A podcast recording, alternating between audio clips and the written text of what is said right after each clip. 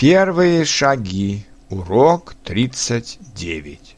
Что ты любишь делать?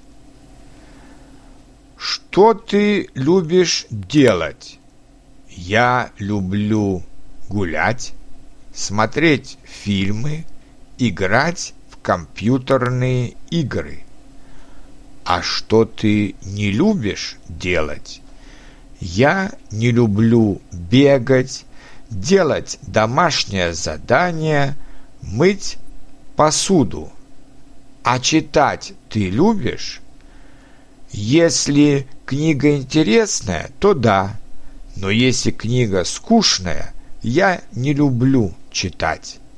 Любить я люблю, ты любишь, он, она любит, мы любим, вы любите, они любят.